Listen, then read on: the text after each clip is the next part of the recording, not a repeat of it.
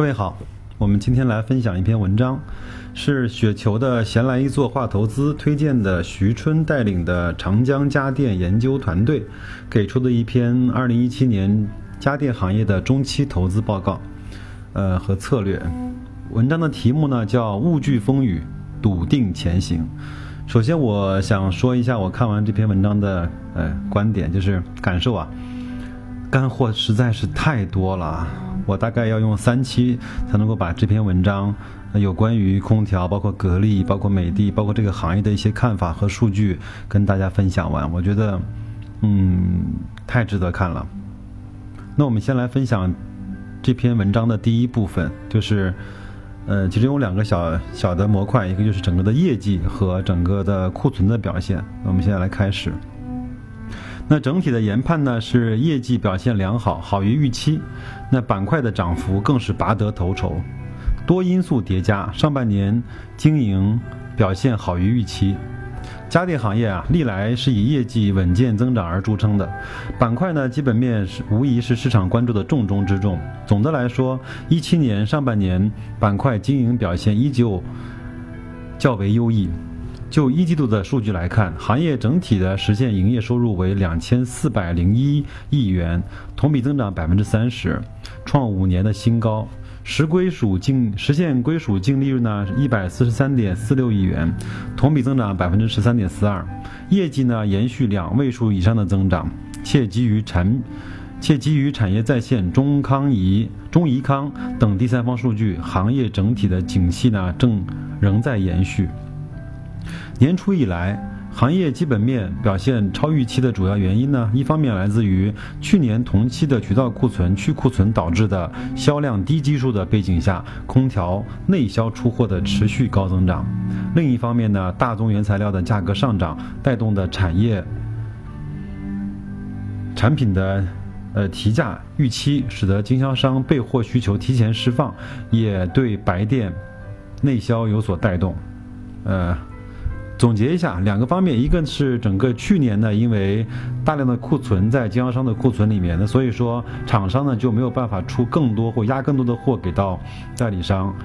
那这样的话呢，整个去年厂商出货的基数呢是一个比较小规模的低基数，这就是低基数的原因。第二个呢，整个原材料呢在今年不断的涨价。那代理商呢还预期后面可能还会再涨价，那整个在一季度就拿了更多的货以备后面的涨价，这就是整个文章表述的两大原因。此外呢，前期较好的地产销售表现也对当期行业景气有所拉动。尽管一六年十月以来调控措施使得一二线城市的地产销售下滑，但在三四线城市带动下，年内商品房销售仍实现了较好的增长。地产。滞后的效应仍将延续。除此之外，作为最作为最受益于消费升级的行业之一，产品的结构持续优化所带来的均价提升，对行业规模扩张及盈利的提升均有一定的帮助。在上述因素的综合影响下，主要家电产品持呈现量价齐升的态势，出货端。据产业在线的数据，一七年一到四月份，空调、冰箱以及洗衣机的总销量分别同比增长百分之三十二、零点二四以及七点九七，其中内销量分别同比增长百分之六十四，下滑。百分之七以及增长百分之五点六五。终端价格方面，前四月空调、冰箱以及洗衣机的终端零售价分别同比上涨百分之五点二六、七点六三和九点四七。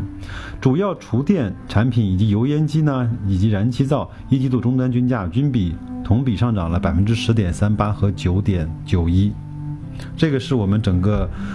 这篇文章第一部分的第一个小模块是整个业绩的因素。我们看到，从空调、冰箱、洗衣机的同比的销量都在增长。那整个在厨电及油烟机、燃气灶呢，整个也都在上涨。嗯，我们再来看一看第二部分，第二小部分整个渠道库存的情况。呃，渠道库存再次迎关注，会不会踏进同一条河流？自一五年年初开始至一六年三季度，渠道去库存成为空调行业运行的主旋律，且伴随着渠道库存大幅去化，空调企业收入以及盈利全面备受压力，而当前空调的库存问题再次成为市场的关注焦点，且关于渠道库存高位的说法甚嚣尘上，而我们认为当前。渠道的库存整体仍处于相对健康的状况。以下呢，我们将结合定性以及定量两个维度来分析当前空调渠道库存到底处于什么样的水平。先来定量分析，此轮渠道补库存与上一轮呢有本质的区别。我们首先要需要说明的一下，是这一轮的渠道补库存与上一轮的补补库存存在着本质的差别。上一轮的库存周期呢是两千一三年十二月到两千一五年的五月，这一轮渠道补库存周期为两千一六年的三季度至今。我们先从定性的角度呢来看两轮周期中渠道补库存的区别在什么地方。首先，需求不同，那空调需求呢与天气，呃息息相关。两千一四年、一五年为空调的两年凉夏，凉就是比较凉快的夏季啊。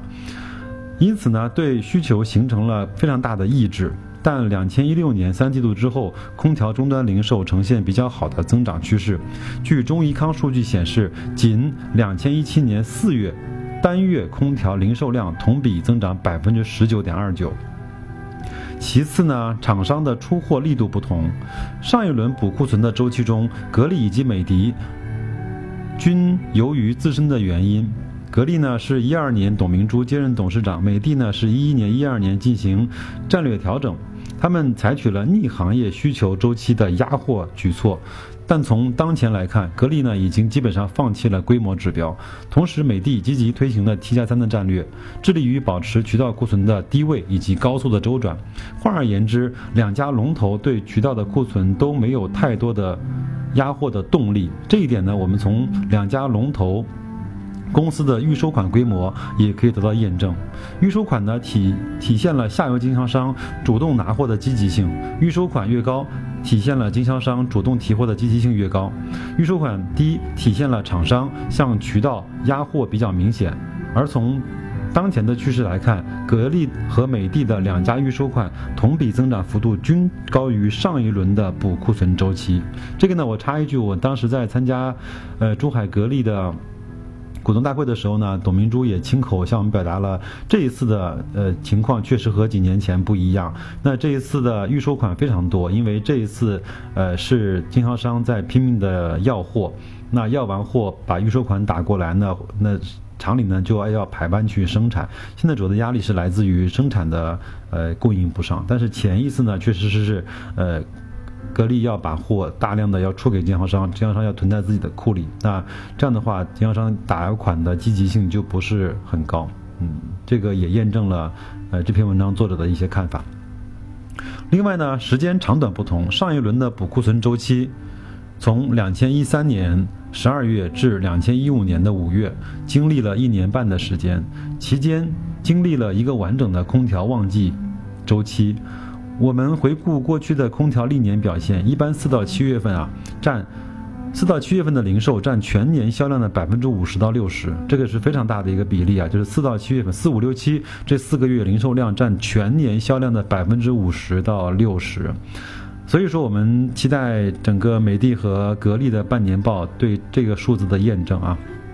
因此呢，对全年销量以及渠道库存的情况起到决定性的作用。而这一轮渠道补库存的周期仅仅从两千一六年的八月八月份、九月份到两千一七年的四月份，